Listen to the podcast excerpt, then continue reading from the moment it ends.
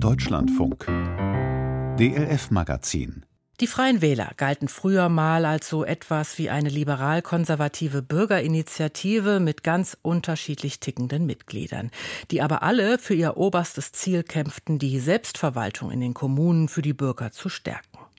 Inzwischen sitzen sie in zwei Bundesländern im Landtag, nämlich in Bayern und in Rheinland-Pfalz. Und im Landtag in Brandenburg sitzen die Brandenburger Vereinigte Bürgerbewegungen Freie Wähler. Sie gehören nicht zur Partei selbst, kooperieren aber mit ihr. Ein Punkt wird den Freien Wählern seit längerem vorgeworfen, dass sie immer rechtspopulistischer werden und sich dadurch nicht wirklich mehr in ihrer Politik von der AfD abgrenzen. Der Kreisverband Koblenz verlangt jetzt vom Bundesparteitag am Samstag ein AfD-Kooperationsverbot. Unsere Landeskorrespondentin Anke Petermann weiß mehr. Was für eine Partei sind die Freien Wähler? Für die rheinland-pfälzische Politikstudentin Kara Bohnen hat diese Frage in den vergangenen Wochen an Bedeutung gewonnen. Gemeinsam mit Parteifreunden gründete sie Ende Januar die Jungen Freien Wähler Rheinland-Pfalz und wurde in den Vorstand gewählt. Sie verkörpert also die Zukunft der Freien Wähler. Und wo diese sich politisch verorten sollten, ist für Bohnen eindeutig. Ganz klar in der Mitte natürlich. Ich bin den Freien Wählern ja auch beigetreten, weil sie für mich eine mittige Partei sind, die halt für für die Bürger was tun und kommunale Sachen natürlich mitnehmen, was mir auch sehr wichtig ist. Ich komme ja auch aus einem Dorf. Das bedeutet für Kara Bohnen auch eine klare Abgrenzung gegen Rechtsaußen. Am Studienort Mainz hat sie unter dem Motto Rechtsextremismus stoppen mit demonstriert, während Bundeschef Hubert Aiwanger zunächst auf Distanz zu den Protesten gegen rechts ging. Das hat auch den Koblenzer Kreischef Stefan Wefelscheid irritiert. Er führt die Freien Wähler Rheinland-Pfalz. Wefelscheid hat gemeinsam mit Kara Bohnen zum Gespräch in eine schmucklose Büroetage im Gewerbepark von Koblenz-Lützel geladen, die Landesgeschäftsstelle. Dass seine Partei gegen Rechtsextremismus nicht nur mitdemonstriert, sondern mit zu den Demonstrationen aufruft, findet Wefelscheid richtig. Wir hätten uns tatsächlich gewünscht, dass Hubert Aiwanger es in Bayern genauso macht und sich an die Spitze der Bewegung setzt. Nachwuchspolitikerin Bohnen nickt. Und in einem weiteren Punkt ist sich die Studentin einig mit ihrem Landesvorsitzenden, der die Freien Wähler als liberale Kraft profilieren will. Das Erstarken einer radikalisierten AfD ängstige derzeit so viele Menschen, dass es genau der richtige Zeitpunkt sei für den Abgrenzungsantrag des Koblenzer Kreisverbands.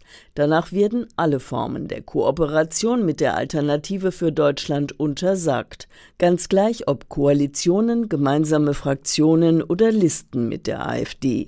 Wird der Antrag angenommen, ist das laut Stefan Wefelscheid ein Beschluss, der letztlich Bindungswirkung entfaltet dann auch. Stichwort Ordnungsmaßnahmen, wie geht man mit Leuten um, die mit der AfD kooperieren und arbeiten? Weil da reicht ein Bundesvorstandsbeschluss nicht aus. Der Bundesvorstand hatte 2021 schon geregelt, dass ehemalige Mitglieder der AfD bei den Freien Wählern unerwünscht sind. Der weitergehende Antrag für den Bitburger Parteitag am Samstag scheint Bundeschef Hubert Aiwanger nicht übermäßig zu begeistern. Auf Nachfrage des SWR kommentiert er ihn knapp. Ja, er bestätigt eben nochmal unsere Linie und vielleicht äh, muss man auf gewisse Selbstverständlichkeiten trotzdem jedes Jahr neu hinweisen, um keine Debatten entstehen zu lassen.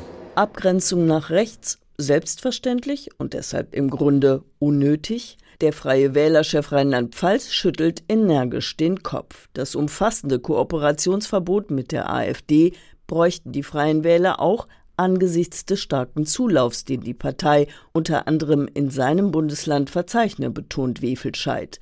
Wie groß das Interesse an den Freien Wählern ist, zeigt ein Blick ins Büro von Landesgeschäftsführer Detlef Müller-Greis. Der deutet auf einen größeren Papierstoß. Der Stapel da, das sind alles Mitgliedsanträge, die noch bearbeitet werden müssen. Und das, das reißt nicht ab. Interessanterweise gerade die großen Städte, wo wir früher gar nicht so vertreten waren, mhm da tut sich unheimlich was. Ja.